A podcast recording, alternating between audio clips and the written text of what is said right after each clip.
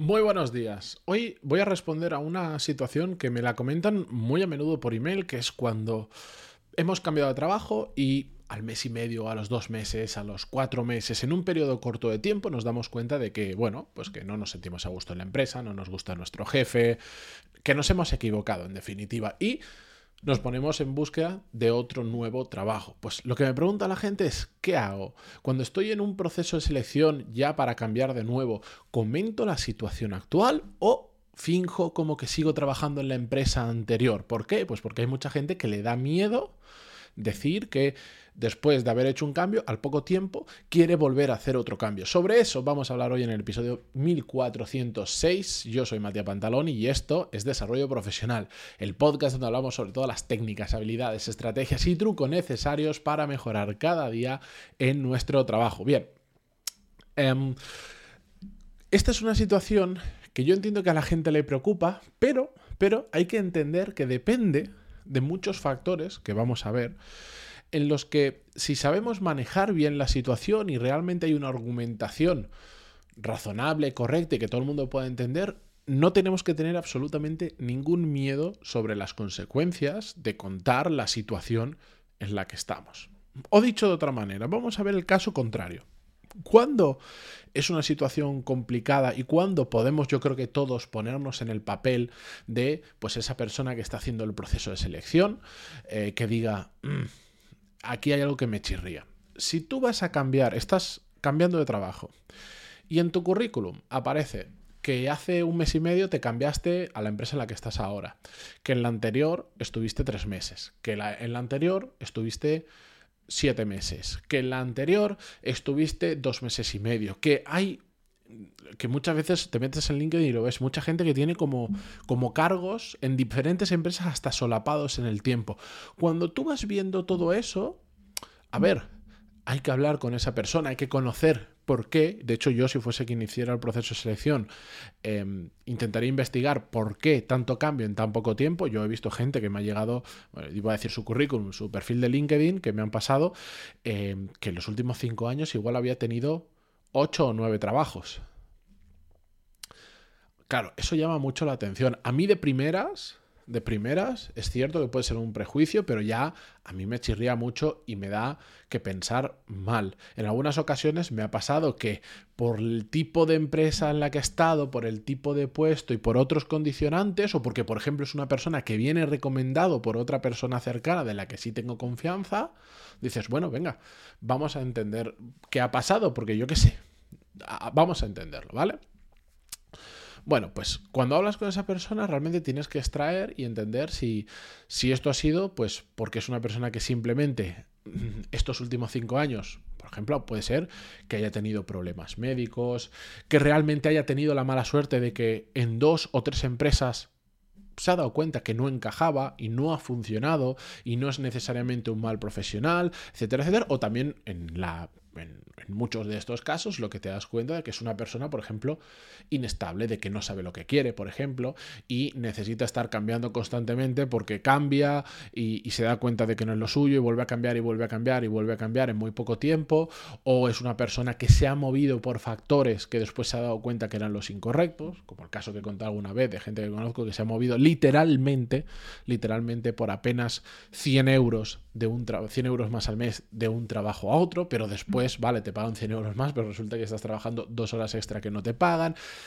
Pueden pasar muchas cosas, pero en una situación así, pues es evidente que a cualquier persona en un proceso de selección que, lo está haciendo, le va a llamar poderosamente la atención y lo más probable que ocurra es que directamente ni siquiera te llame para hacer la entrevista. Porque si tengo 50 candidatos y hay unos que en los últimos cinco años han tenido ocho trabajos, pues, pues, ¿qué quieres que te diga?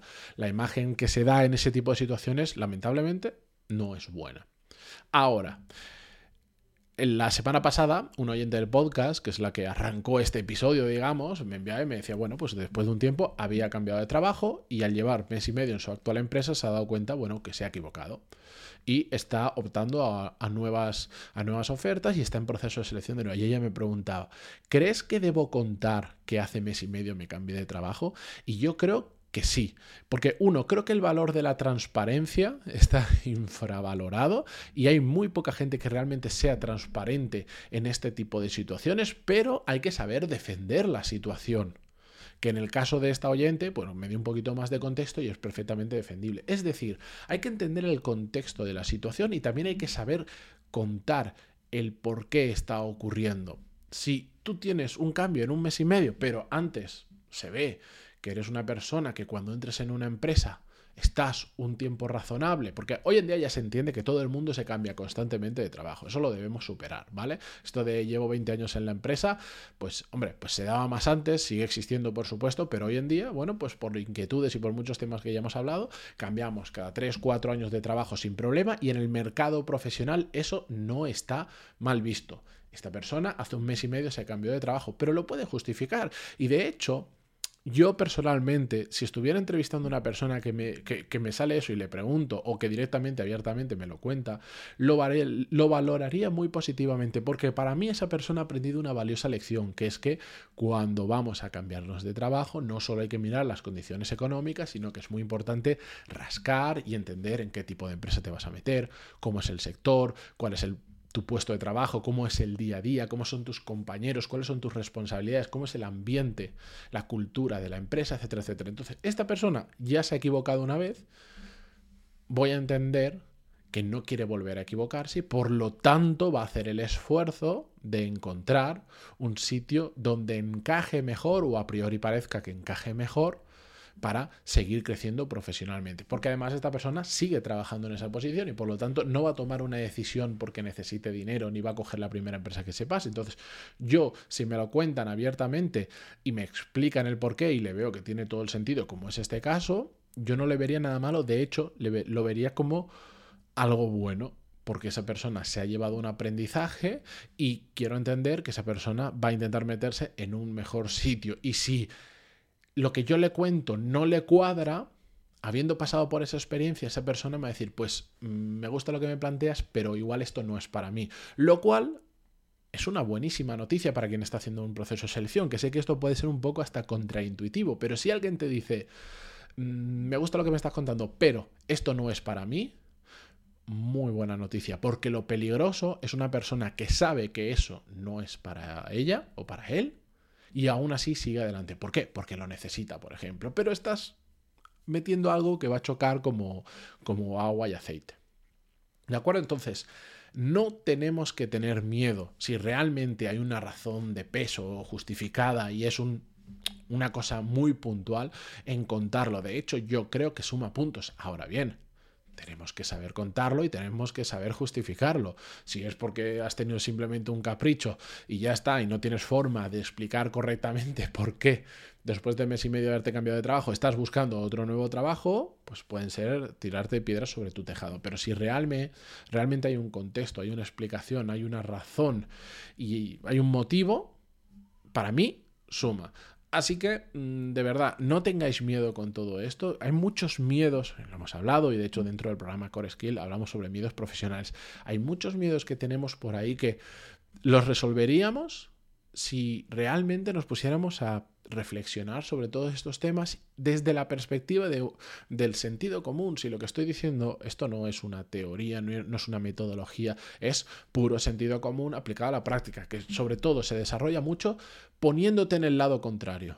Dices, oh, es que tengo miedo de que malinterpreten que mi cambio en un mes y medio, bueno, darle la vuelta. ¿Y si tú fueras la otra persona y te viene una persona con tu perfil? ¿Qué querrías saber?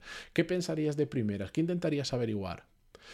Cuando le das así, de esa manera, la vuelta al problema, que por cierto es una forma de solucionar problemas, em, pero no lo voy a comentar por aquí porque es largo y porque además lo tenéis incluido en Core Skills, em, somos capaces de hacer lo que le llaman la ingeniería inversa, de darle la vuelta y poder empatizar, esto, esto sobre todo el desarrollo de carrera va muy relacionado con personas, entonces somos capaces de empatizar con el otro lado, entender cuál puede ser la situación y, por lo tanto, que muchos de esos miedos profesionales desaparezcan o, que le encontremos solución simplemente pues porque mm, no hemos dejado que nos asusten y lo hemos afrontado y hemos encontrado que, que igual no es tan peligroso ni hay que tenerle miedo como teníamos hasta ahora. Pero bueno, Con esto yo me despido por hoy. Muchísimas gracias a los que estáis al otro lado cada día. De hecho, últimamente, yo no sé si es porque en Instagram ahora estoy poniendo prácticamente todos los días hoy el episodio que estoy subiendo y todo esto. Yo no sé si es porque además lo subo en YouTube. Eh, Sabéis que crea un canal secundario que se llama Desarrollo Profesional, Podcast Desarrollo Profesional. No creo porque ahí todavía es, enano, tiene muy poquitas visitas. Yo no sé si es porque creé el canal principal. No sé cuál es el motivo, pero últimamente el podcast eh, está teniendo un tiro brutal, lo cual os agradezco muchísimo. Ayer, por ejemplo, ya tuvo 8.000, casi 9.000 descargas, ayer, eh, lo cual es una barbaridad. Muchísimas gracias a todos por el apoyo que estoy recibiendo. Si os gusta y estáis en el móvil escuchándolo en Spotify, dejar una valoración de 5 estrellas que se agradece muchísimo. Y si lo estáis viendo esto desde YouTube en Podcast Desarrollo Profesional, gracias por darle like, compartirlo y si queréis podéis dejar un comentario que los contesto todo. Gracias por mil motivos y hasta mañana. Adiós.